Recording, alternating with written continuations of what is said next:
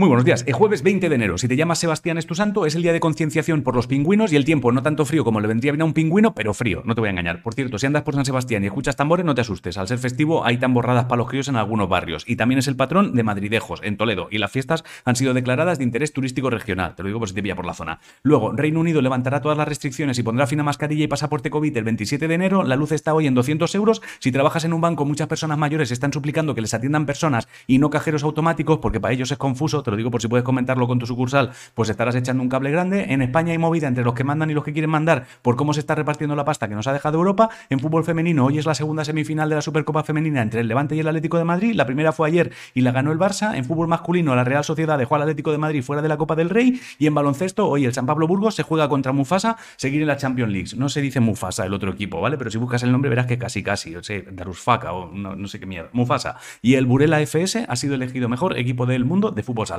El actor francés Gaspar Uliel murió ayer por culpa de un accidente de esquí. Unos investigadores han conseguido reconstruir el cartílago de la rodilla de un conejo y eso podría significar un gran paso en la cura de articulaciones de personas. De momento solo para conejos, ¿vale? O sea, no te sirve a ti, pero bueno, si tienes un conejo con la rodilla jodida, pues se la puedes arreglar. En tema de articulaciones, ahora mismo es mejor ser conejo que persona. Djokovic parece que ha invertido un pastizal en una empresa que investiga medicamentos contra el COVID-8. El hombre más viejo del mundo murió en León anteayer con 112 años. Saturnino de la Fuente se llamaba, o sea que si eres el segundo más viejo del mundo, congratulations, you are in the first place now. Que inglés tengo, ¿eh? Eres, vas primero, te he dicho. Y en eSports, em, hoy toca jornada de Superliga LOL. Y si el sábado andas por Valencia, que sepas que se celebrará el primer evento presencial de eSports, City League, ¿vale? Es la primera liga amateur de eSports entre ciudades de España. Si eres fan de Harry Styles, el 29 de julio tiene bolo en el Withing Center de Madrid.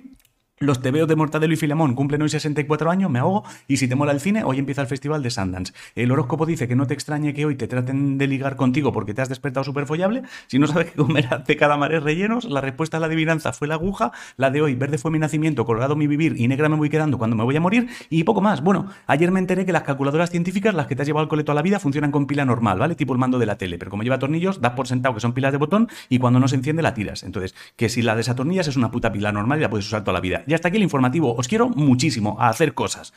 Os quiero.